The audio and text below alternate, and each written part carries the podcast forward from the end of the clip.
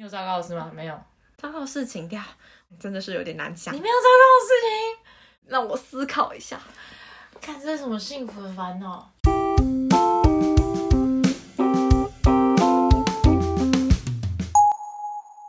大家好，我是学学。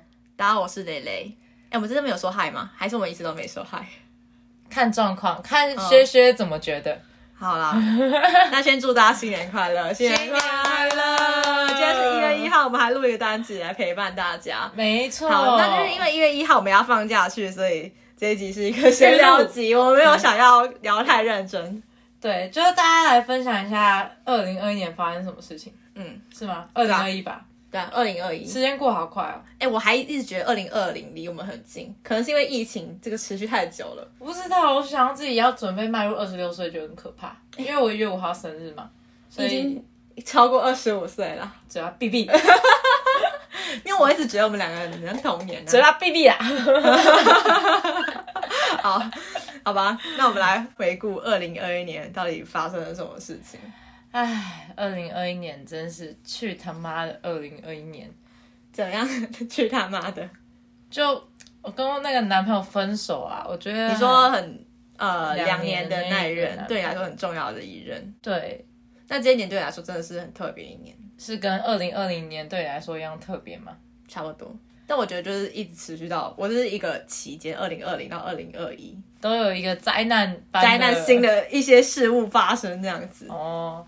二零二一年的关键字是什么？你说你说我吗？还是你要先讲你的关键字？你先讲你的。应该会是接纳跟痊愈。那二零二零年的关键字是什么？fuck。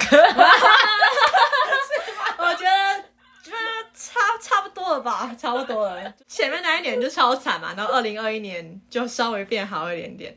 我为了要录这一集，所以我去把我二零二一年的现实动态跟二零二零年的年底现实动态全部看完一遍。我不敢看呢、哎、都是一些你回去看，你会发现其实都是一些伤心往事。我不敢看呢、我只要想到某几篇，我就觉得我完全不敢看。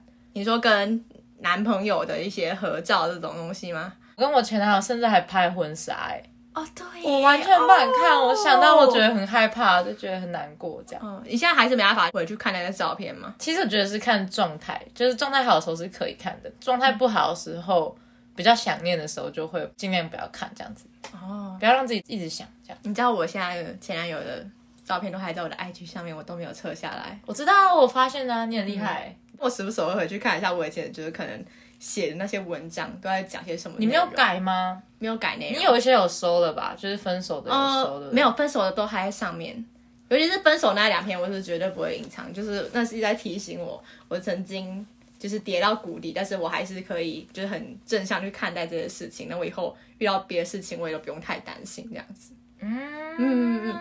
然后我那时候看现实动态的时候，我就看到有几篇，你还记得我好像是今年或者去年其实都有这个现象。有一阵子我拍自己的自拍的影片的时候，我眼睛非常的肿，我不知道你有没有印象。哦有我知道，对，那个时候因为我我就是就感情的打击啊，然后工作又被被被搞到很乌烟瘴气。哦那时候你，我真的觉得你真的该看医生。那时候真的有点担心，我觉得你真的很不好，很不好。对啊，然后我印象很深刻，我不知道这可不可以讲，反正不能讲，你再剪掉。嗯，我印象很深刻，你有一次跟我讲，我真的心都要碎。那时候说你妈妈半夜起来看到你在客厅哦，我要哭，了，对，然后我就觉得天哪，怎么会这样的事情怎么会发生？他真的要哭了。我就要哭了。哦我们这真情流露的一集。哦，对啊，对，就是他就说妈妈看到你，呃，我在客厅哭，然后妈妈是不是跟你说什么忘记了？但那时候我就听我心都要碎了，我觉得你怎么会好好一个人变成这样子？啊，反正就是那时候二零二零年的时候，我就经历分手，然后这对我来说是人生中非常重大的事情，因为重大在于就是我未来人生规划都有他，而且他已经整个影响到我的职业选择等等，嗯所以突然一切变得没有意义，而且我真的放太多重心在对方身上了。然后那阵子就是也因为工作压力很大，所以我每天回家都是一直哭一直哭，反正我就是陷入一个就是一直在纠缠的状况，做梦就会梦到我们以前的这些场景，嗯。所以我几乎无法无法好好睡觉，就失眠，就摆脱不了。对对对，影响到我整个身体免疫力变得很嗯差，所以那阵子我眼睛都是我每每两天脱一次皮，呃，我眼睛完全睁不开。然后每天我都骗我主管说，哦哦，因为换季我眼睛过敏，但是其实是因为我一直哭一直哭。嗯，但那时候我也没办法跟我的同事讲这些话，然后妈妈就是很常半夜起床嗯来我房间看，她几乎半夜都要来一两次，看看我有没有在哭，就跟我讲说。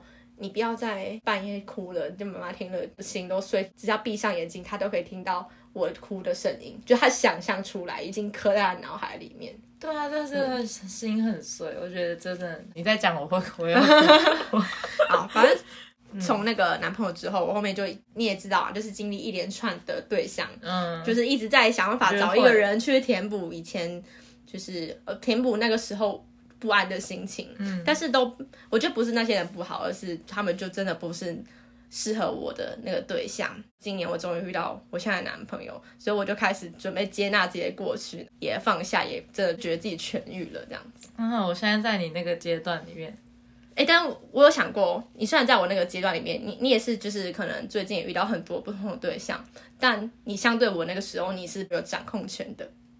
哦，对啊，对啊因为你都是你还有在喜欢我比较多，对对对，然后你还有在挑，就是你可能还在斩断一些不适合你的。但是我那时候，我觉得我还没有你那么坚强。你就是会被 PUA 的人呐、对啊，我就是我知道，我就算知道这个状况，我也逃不出来这跟我们两个的个性。有关系。对啊，对，然后相对来说，大家也会觉得我走出伤痛比较快一点。哎但你真的，但是真的是很快啊但但。是我我觉得这也可能跟躁郁的情况有关呢、嗯，因为如果我在清我大部分时候可能是清早跟正常，如果在清早的时候，我会比较有自信，比较正向，嗯这就是我可以说是这个病带给我的好处。嗯嗯，但是你也看过我很糟的时候，就真的会很糟，所以我没有办法说这是好还是坏。但是至少现在的我在这个状态下，我是很舒服。虽然大家都很疑惑为什么我可以每天都不太睡觉，就是很有活力，但就是我不知道，至少这个阶段可以说是让大家羡慕的阶段吧，对啊。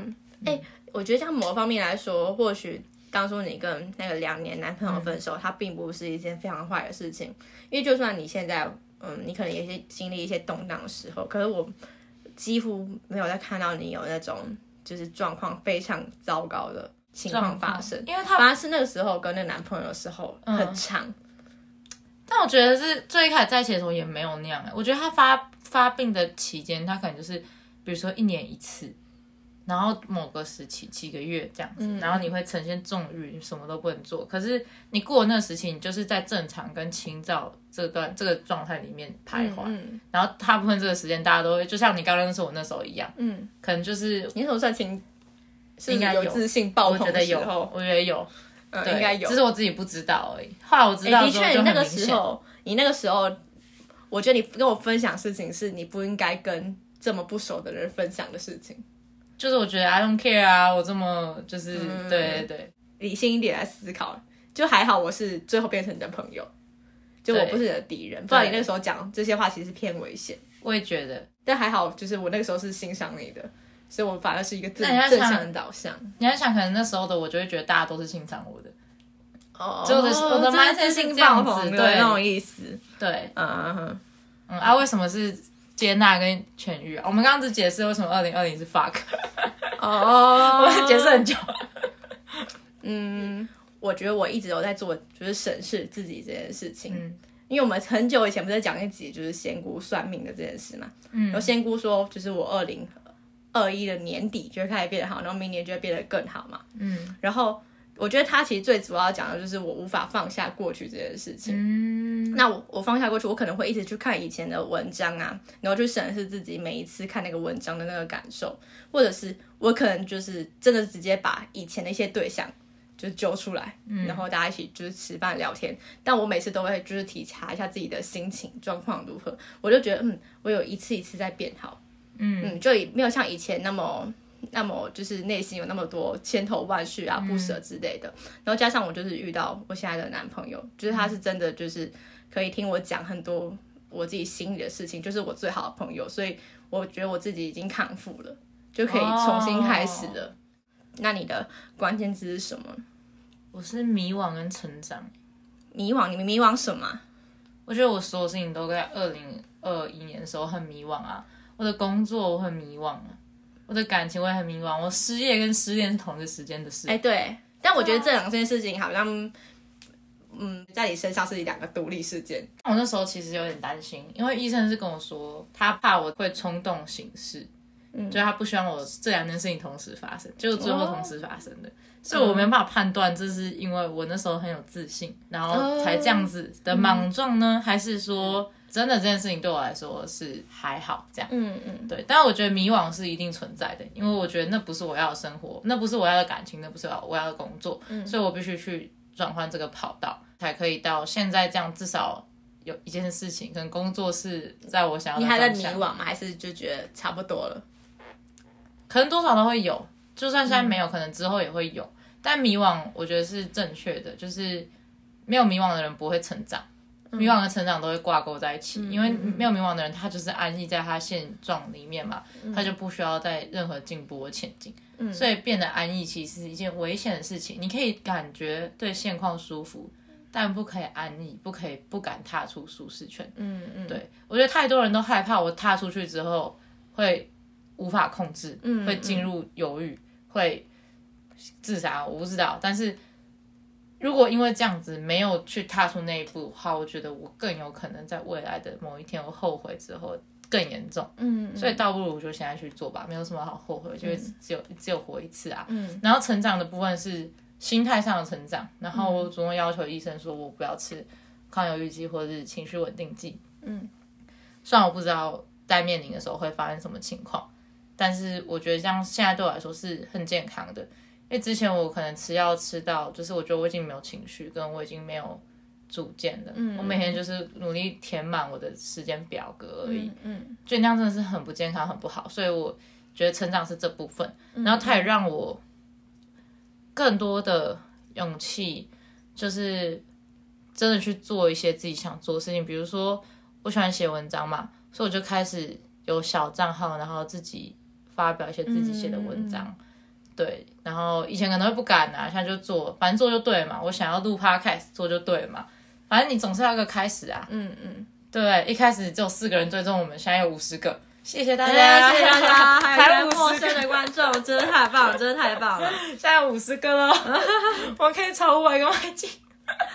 哎、成长这个部分，其实我从你身上也有真的看到蛮多的。就从以前，我记得你以前在跟我们分享，就是你可能跟别人人际上、关系上，或者是说跟另一半情感上的时候，你都是属于一个非常慌张的状况，就是怎么办？怎么办？怎么办？然后你无限鬼打墙的问同样的一个问题。哦，很久以前啦，但是到现在的时候，你已经就是可以想办法想一些策略，自己想去解决这个问题。我觉得这是你最大的成长，就是你只懂得去运用策略跟处理它。而且已经开始变得是不会用感性去控制理性，嗯因为我以前是非常感性的人，所以我表达任何情感的时候，我觉得我不会去判断这个东西对当下情况有没有用。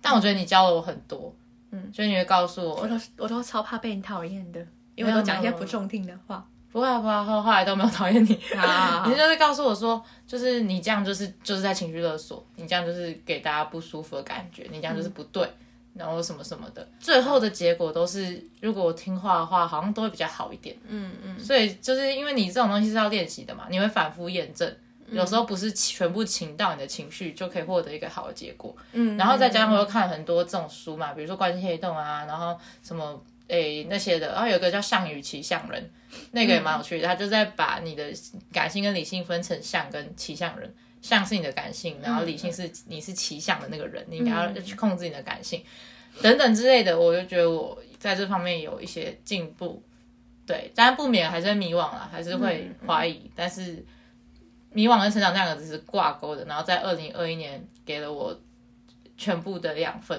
嗯嗯嗯。哎，二零二一年对我们来说，其实还有一一个共同点，嗯，就是我们出社会蛮超过一年的时间。啊，哎、我觉得这个真的很不一样哎、就刚出社会的时候，你会就是很强分享先动，就说哦我自己是社畜啊，现在还是会讲啊。但那个我觉得那个心态上完全不一样。以前是没有那么奴，没有那么社畜，可是因为觉得自己踏入社会，来到一个新天地，所以我开始要用这些新天地会用的这些词。所以就开始称呼自己，给自己一个名称叫社畜等等的。嗯是因为其实你还没有完全适应这个工作这件事情，可是我们已经工作一年了，我们已经觉得这个工作是我们必须做的一事情，部分。它是我们的日常，是我们现阶段的任务，就像是我们以前是学生，那、我们现在的工作就是我们现在的身份就是要工作的这样子，我们已经完全是接纳他了。那你有知道有之前有个人跟我说一件事情，我觉得很有趣。嗯，他说 我不是都可以在外面就是喝酒喝到很晚，然后隔天还是准时上班嘛。嗯然后之前大家就觉得你怎么办到这种事，然后很夸张嗯嘛。然后说因为我是社畜，我要负责任这样子。他说哦有些人的负责任是不会这么晚回家，哦然后 然后来就有人告诉我说，就是这样表示你已经完全融入社会了。你懂我意思吗？就是我在工作的同时，我已经保有我自己对对对，像跟学生时期一样的生活方式，而不是哦，有些人刚进社会的时候，我刚进社会也会这样子、嗯啊，明天好累要上班，我是不是九点就要回家啊，干嘛干嘛的？现在就没有，我觉得啊，应该可以吧，这样子就就就够够够这样。对对没错，就是这样子。在这之后，我觉得我们也更能够明白，就是工作对我们的意义是什么。一开始我们可能二零二零年、就刚踏入社会的时候，我们可能觉得工作的意义是因为大家都要这么做。一毕业的人，我们就是要做找工作这件事情，就是很盲目的，然后也不知道自己对为何工作。可是，在这一年之后，你会发现，干其实没有，你不工作的时候更差。就心情上更差，因为你你可能真的没事做，然后你会无法认同自己，然后到最后这一，我就经过一年之后，我们其实反而从工作里面得到自我的价值价值，感对对对对，你讲的这对是正完全正确。嗯，这是我我觉得这一年来对我们来说非常特别的一个转变。也分享给大家，就像以前我只要分享什么社畜不社畜的时候，我都会被呛说你这就像是一个刚毕业的大学生会有的发言。就就我哎我就是啊，我那时候不觉得，但我那时候不觉得，我就觉得还好吧，大家都这样讲啊。我现在开始懂了是什么意思。哦，嗯也因为二零二零跟二零二一，就是是疫情是如此特别的这一两年，嗯。然后就是会有发展很多新的工作形态嘛，就像是在家工作啊、远端工作啊，或是其他的方式，我觉得它也大大影响所有人在选工作的那个标准。为什么？就像是如果我得知这间公司在疫情期间，它也都没有无防控，嗯，我就觉得哇，它的跟它的某种理念应该是跟我是不合的。哦，就它就不是那么新颖，可以知道变通的公司。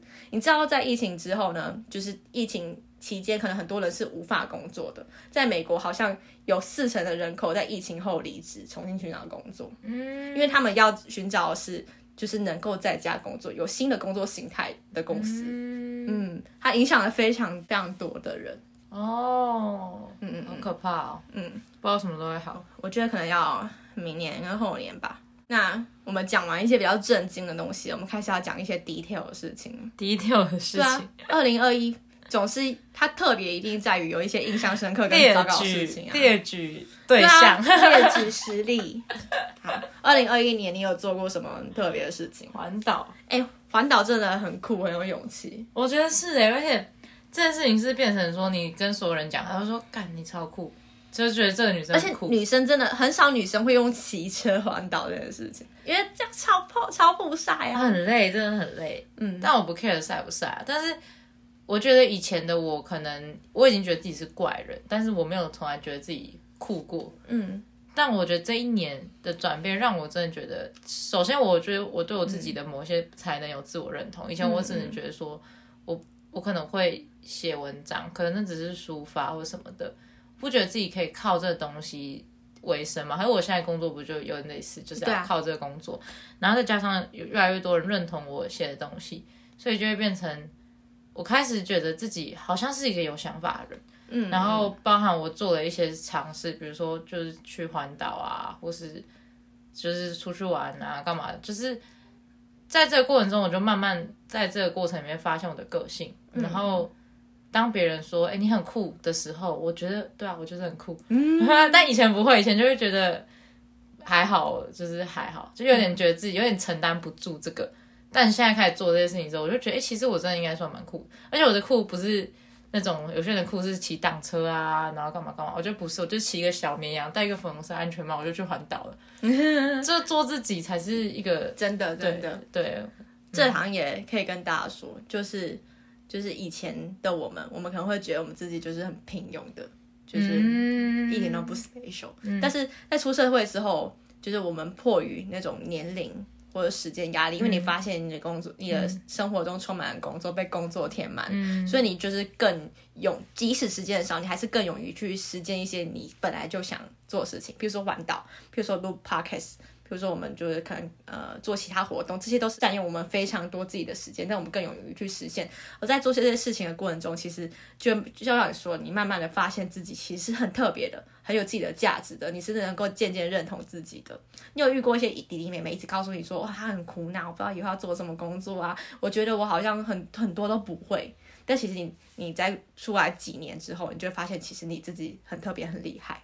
我觉得就是敢不敢踏出那一步。我相信还是有很多人，他工作之后啊，他是讨厌自己的生活，可是他不去做改变的。你有没有遇过一些人，他讲离职讲两年就是不离，不知道你为什么不离耶？对啊，那这样不就是对？不管怎么看，都是对你的人生是一个很毒害的一件事情。我不管你的理由是什么，但都是借口。嗯，对我来说都是这样，这可能很严苛，但是我觉得事实就是如此。嗯，你今天不喜欢，你就要去做改变，你不要不做改变，你又找一堆借口。不要说哦，我好羡慕你哦，你都可以说走就走，你也可以啊，所有人都可以啊，你只要今天真的想做，你就去做啊。当然也有可能是不是躁郁症啊？我现在每件事情我哦，不会不会，其实我觉得我对这件事情是很认同的。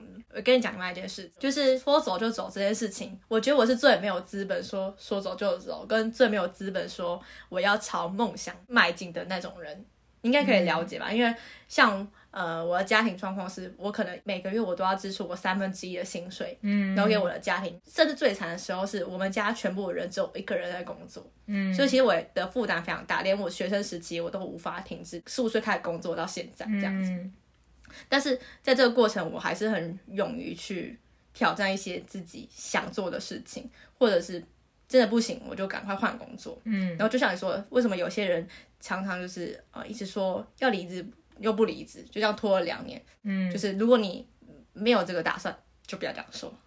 对啊，或者说为什么你不去做点什么？就是如果你都觉得就是你的生活一团糟的话，比如说你想学英文好了，嗯嗯，那你为什么不做点什么？或比如说你说你想要就是出去旅游或干嘛，你就这种东西其实它的门槛很低啊，嗯嗯嗯，它不是很难。就是我今天要去比钢琴大赛，那可能没办法，你五岁没有开始练习就无法。但是其他的这些东西，就是我不我没有看到它的难度，嗯嗯但我我不是要表现的好像很自负还是什么的啊、就是我觉得应该就像你说的那样子，就是如果你都可以，或是我也都可以，我不觉得我今天比大家多了什么资本，嗯嗯。所以大家也都可以，应该是这样吧，嗯。对不对？因为我都有生病了，然后我还可能很多人不认同我我是会担心我但我还是去做啦。嗯嗯。我觉得如果连我都可以的话为什么为什么别人不可以？嗯嗯。对啊我我是真心这样觉得。像我们现在讲说其实我们没有多 没有多优秀当然你们比我们更优秀你们也做得到对对对对对对变相来鼓励的意思。对对对对对然后那二零二一年这么多有趣的事情那你现在有什么不好的事吗？还是有发生一些烂事的啦，勉强哦，勉勉强我我们刚刚呃绞尽脑汁在想，二零二一年有发生什么烂事，但好像想不到哎、按暂停。想不到哎、然后就觉得，看我们过得太幸福了嘛，我们俩刚刚感叹连连。嗯，但我觉得好像不能这样说，其实是因为我们现阶段还不错。面对挫折的容忍度提高提高了就是我们开始觉得一些挫折不是不算啥了，不算啥，但是它可能套用在别人身上，应该是很重大的事情。也许对，也许是，好，我觉得今年糟糕的一件事是我遇到连续两个对象，就是接连的两个都是一个很不好的结果。因为对象是我觉得他人本身很好，我们就这样陆陆续续去相处大概四五个月左右，我都觉得啊要在一起了吧。就有一次，我就把他带到我的朋友圈里面。就是去看表演，然后认识我的朋友，然后我的朋友们都觉得说，哎，这个男生你这样带他来，而且你都还就是挽着他的手，他是你男朋友吗？我就说，哦，不是，不是，不是。但是我的意思就是，他快要是我男朋友了，这样子。好，反正那一天的整个状况都很不错，我都觉得，嗯，我我就是成功把他带进去我的朋友圈，他应该要知道我非常的认真看待我们的关系了吧？结果隔没有，应该是隔一个礼拜，然后他就跟我提出分开。在他的那个分开的那个信当中，他就有讲到说，他下这个决定的那个转折点就是那一天，那一天我带他去朋友那一天。他说他看到我就是呃一直跟他的跟我的朋友解释说，就是他不是我的男朋友，嗯，但是也有表示说就是诶他是我喜欢的对象啊，嗯，等等的。他觉得说我怎么可以做到这个程度？然后他去审视自己，他发现他做不到，就是他对我的。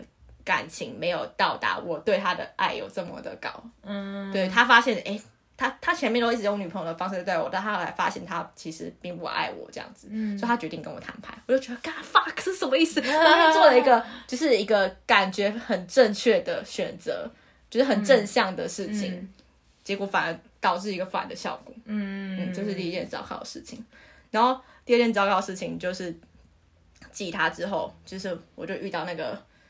呃 PUA 大师，然后前一天前前几几集有讲到啊，大家如果想了解详情，可以去看那个反 PUA 大法的那一集。对，或者大家想要追妹子的话，可以去虾皮上找那个。啊。好好好，你就会联系到 OK，OK PUA 大师。啊反正那个男生就是呃是在脚软体上面嗯。就认识的这样子。结果我们就是第一次出去之后，就我觉得我有点被脸红带骗。嗯对对对对对，反正就有发生一些事情，然后我也对他有产生感情。可是他非常快的就有摊牌了，他就说：“哎、我完全不是认真的。”可是他在有一些举动的时候，他前面是没有讲清楚。嗯，嗯嗯，然后后面他也跟我摊牌说：“哎、我本身就是专门在做这种。”就就是帮人家聊天、帮人家把妹的这种事业的人他是，把自己灌 PUA 大师，还是我们我们灌他？他的，我们灌他，但是我心中都是这样啦。他很常教我一些就是这种这种大法，我就我就你知道，就是他告诉你说，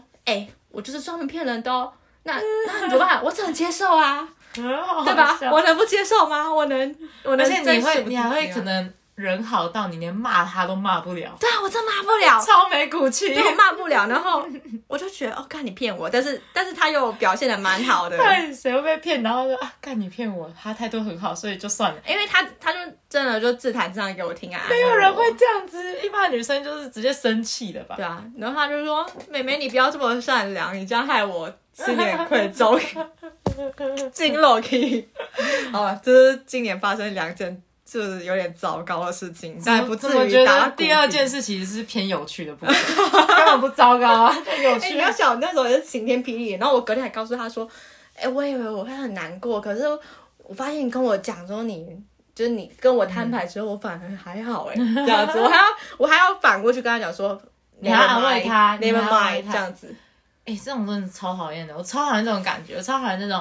就是你明明很在意，但你为了要减轻对方心中的负担，你还要装作你不在意，对啊，这种感觉真的很糟。对啊，对没错。好，那你有发生什么糟糕的事情吗？我觉得分手本身不是最糟的，但糟糕的是分手之后这段时间，我觉得不好。这段时间发生了什么？就是可能跟你一样，就是我会有约会的对象，然后这些过程里面，就是我就觉得我好像再也找不到就最一开始跟那个前男友在一起的那种感觉了。嗯，然后这件事让我心情其实不是很好，我觉得我自己是不是哪一个部分坏掉了，就是我已经失去那个就是可以再进入关系的那个能力吗，还是什么的？如果你在这个现在的这些思考跟呃心态的时候遇到你那个时候的男朋友，你觉得你跟他还是会维持这么久的关系吗？还是他也会变成你淘汰的对象？但不一定是我淘汰啊，有时候你遇到那些人，也不能算是我淘汰他吧。我我现在的问题，你觉得有可能吗？你觉得会不会因为那个时候你比较单纯嘛？嗯，对，对对，你很就是很纯情的投入，所以你当然可以相对维持比较久。但是你现在你开始会去思考一些跟这个人在一起对你的帮助呢利弊。我不是说那种利益上，而是指说对你心灵上的成长啊等等，这个是人是不是适合走下去的对象等等，你会去思考这些诸多的问题。那当时的对象还是适配的吗？可能不是吧？对吧？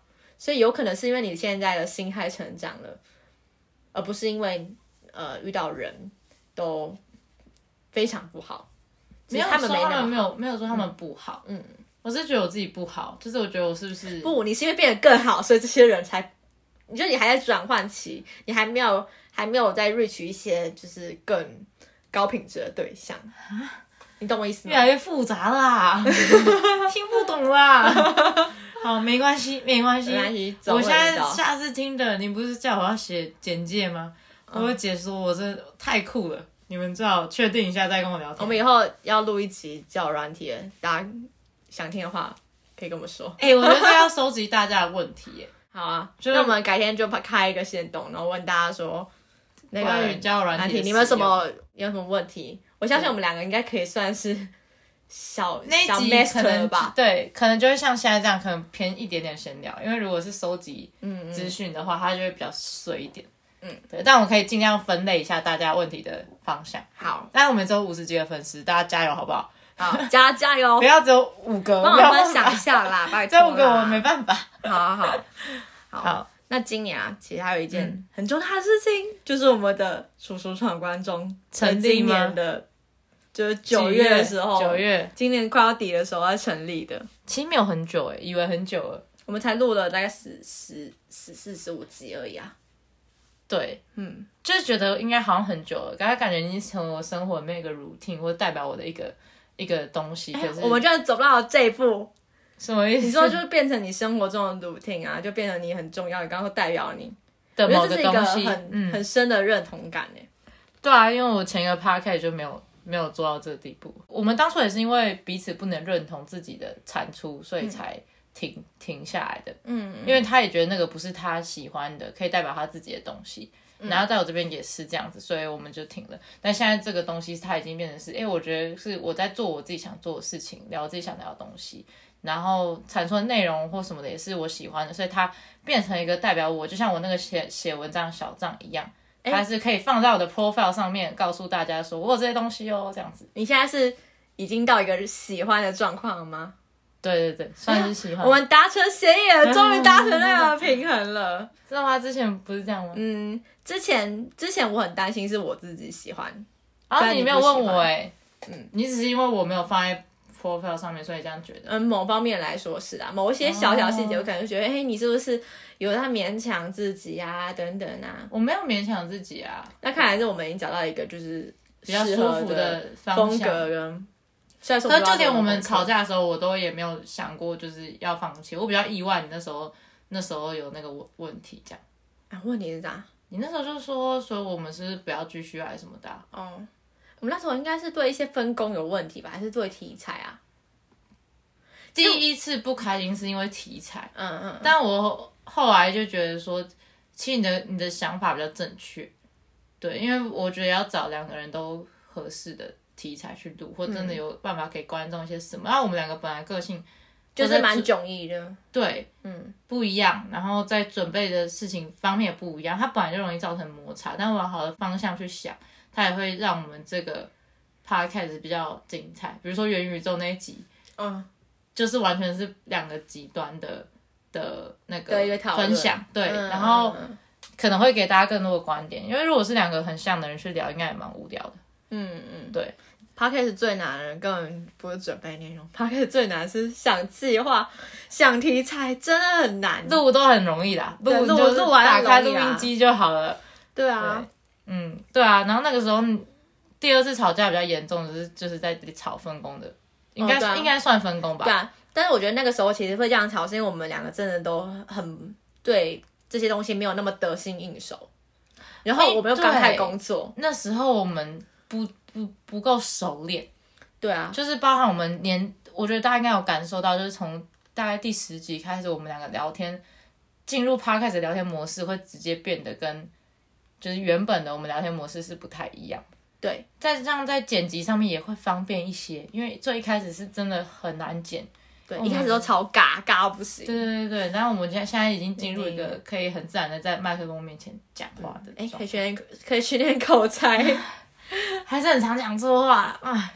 哎、说真的，我们一开始在成立 podcast 的时候，其实是学学找我的，然后他那时候就是、呃希望我成为他伙伴的时候，他打了一长串。说服你吗？我不知道为什么要邀约信问你为什么要打这么长串，但是的确，我真的看到那个邀约信，我就觉得啊，我真的没办法，我真的只能硬了的那种感觉。真假的？为什么？因为你都打那么漏漏等的，就是你已经讲出这么多，你觉得我是适合成为你的伙伴的这个观点的话，我就觉得哇，我这样不录不是很不给不给你面子吗？啊，你会在意这个哦？啊，嗯，但是到现在，其实我觉得我有点心态的转变。其实我原本也有跟我另外一个伙伴要想录录，但我们那时候没有录成功，其实主要是我们太忙等等的。然后我们一开始也录的时候有遇到一些困难，就是可能聊天聊不起来等等。但我们走到今天，我们已经录了十几集嘛，然后我们现在对答就是彼此可以接彼此的话等等，我就觉得哦，也某方面也觉得也还好，就是你成为我的那个对象。哦，因为你总是可以是思考去扩散很多不同的话题等等，哦，因为我就比较就跳跃性的思考，就有点某种方面来说无法取代的感觉。但是这个要讲到，这也是我们一开始面临到的困难，嗯嗯，因为你太注重那个，顺序然后我太容易脱稿了。对啊，所以我们就会一直在一个我要飞走了，你要不要抓回来？我要抓。啊现在比较好一点，啊，对，现在比较好一点。现在好很多。好啦，反正就是跟大家揭秘一下我们 podcast 背后的一些工作啊，跟一个过程等等的。对好啦对对今年就祝大家 大富大贵，大富财大大，富自由你确定大家想要这样子吗？财富自由没有人不想吧？哦，哈，对啊，财富自由大家都想。跟上一波什么狗狗币之类的、啊，说不定会赚诶、好啦，反正就祝大家今年新年快乐哦！那请大家帮我们多多分享，多多希望我们可以撑过二零二二年。应该可以吧？好啦，可以，可以，可以好。好，先这样啦，拜拜拜拜